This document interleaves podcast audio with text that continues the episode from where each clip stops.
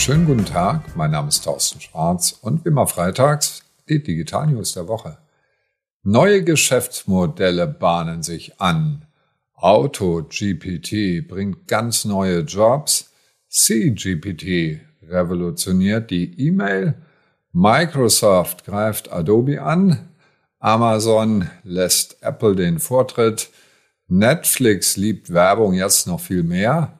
Und China liebt die KI. AutoGPT bringt neue Jobs. Die Open Source App mit dem Namen AutoGPT, und da gibt es auch ein paar andere, wurde von dem Spieleentwickler Turan Bruce Richards vorgestellt und kann autonom Aufgaben erledigen, indem sie eben ChatGPT und andere Sprachmodelle anzapft, aber dann eben selbst diese Aufgaben autonom erledigt. Dazu gehört Webseiten erstellen, zu einem Thema was recherchieren, aber eben auch lernen, was genau gewünscht ist. Marktübersichten für Unternehmen machen, das klingt spannend. Und so ganz banale Dinge, einen Kindergeburtstag organisieren, das heißt Locations suchen, Spieleideen nachschauen, gleich buchen. Also wenn das Ding die Kreditkartennummer bekommt, dann kann es auch einkaufen gehen. Was heißt das jetzt für Unternehmen? Setzen Sie bitte einen Mitarbeiter dran, der sich mit diesem Thema auseinandersetzt und Use Cases überlegt und dann versucht herauszufinden, ob das bereits funktioniert. Aber auf jeden Fall Use Cases identifizieren. Das gilt nämlich auch für die nächste Meldung. CGPT revolutioniert E-Mail. Ja, ich meine das wirklich, das Wort revolutionieren. Wir haben hier ein ganz konkretes Beispiel für den Einsatz von dem eben beschriebenen AutoGPT. Stellen Sie sich vor, Sie müssen die Crew, so 30 Leute auf so einem Fracht Schiff organisieren. Das läuft im Wesentlichen über E-Mail. Sie müssen die Hafenbehörden informieren, dass sie einlaufen. Sie haben mal die einen Leute in der Crew, der anderen die anderen aus unterschiedlichen Nationen. Es gibt ganz unterschiedliche Einwanderungsbestimmungen für jede einzelne Person. Covid-Restriktionen sind unterschiedlich. Die Reisepläne der einzelnen Leute sind unterschiedlich. Und das müssen sie weitergeben an die Hafenbehörden und kriegen dann wieder E-Mails zurück, müssen auch die wieder antworten, weil weil die nämlich noch irgendeine Frage haben. Das ist ein Wahnsinn. Die ersticken in E-Mails, diese Manager. Und Greywing, eine Maritime Intelligence Plattform aus Singapur, die hat also eine App entwickelt, mit der das alles autonom, vollautomatisch funktioniert. Das System verschickt automatisch diese E-Mails, erkennt, was die Inhalte sind, hat die ganze Datenbank im Hintergrund von allen Pässen, Covid-Bescheinigungen, was auch immer von den Mitarbeitern, eine Crewliste und so weiter. 18.300 Häfen sind in der Datenbank drin und so vermeiden die einen Zeitversatz, der logischerweise entsteht, wenn sie eben schlafen und dann kommt eine Antwort, das sind ja unterschiedliche Zeitzonen und dann können sie sofort reagieren. Sofortreaktion voll automatisiert. Was heißt das für Unternehmen? Wiederum, wie eben schon gesagt, Use Cases identifizieren, die Sie eventuell voll automatisieren können, wie das Vereinbaren von Besuchsterminen auf einer Messe. Bitte mach mir mal mit den besten Unternehmen Besuchstermine, die auf der Hannover Messe ausstellen. Sowas wird in Zukunft voll automatisiert geschehen. Microsoft greift Adobe an. Wir alle kennen Coral Draw oder InDesign oder Illustrator. Das sind alles Produkte von dem Grafikspezialisten Adobe. Und jetzt kommt Microsoft Designer. Ein neues Programm, das Präsentationen kann, Poster kann, digitale Postkarten machen kann, Einladungen, Grafiken und so weiter. Und das mit Artificial Intelligence. Das heißt also Dell E Version 2 ist dort eingebaut.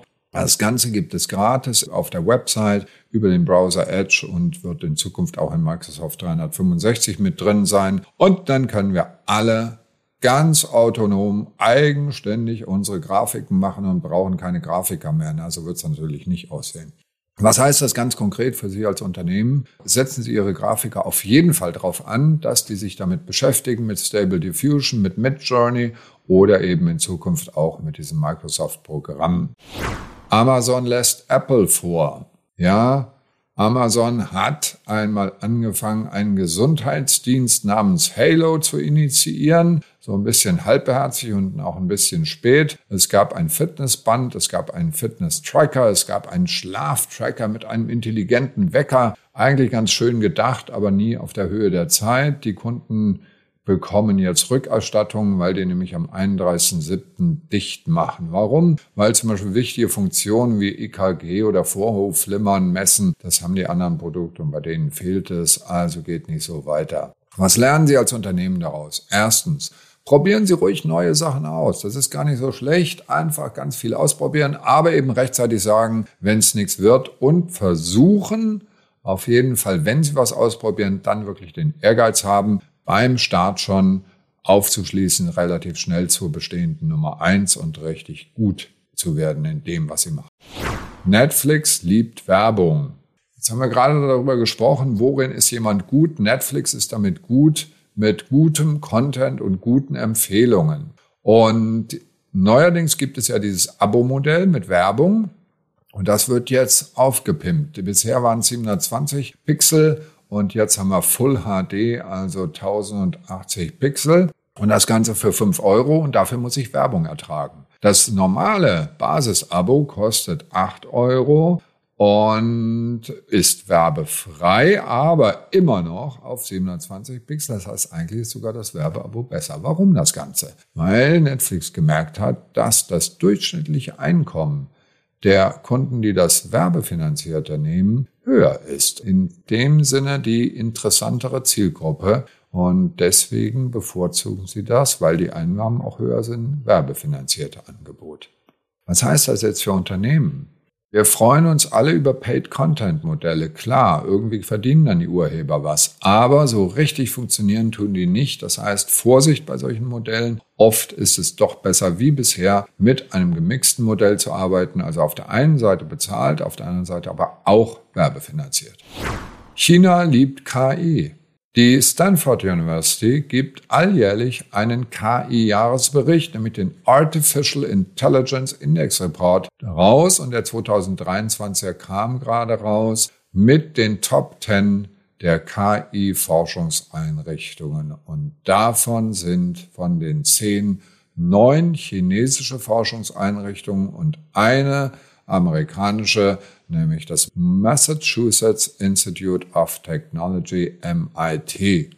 Europa und Amerika können in dieser Schlüsseltechnologie künstliche Intelligenz, wo im Moment extrem viel Entwicklung ist, abstinken gegenüber China. So sieht die Realität aus. Und das waren sie damit, die Digital News der Woche. Alle Details und Videos natürlich zum Anklicken wie immer per E-Mail auf tschwarz.de. Schönes Wochenende. Bleiben Sie gesund.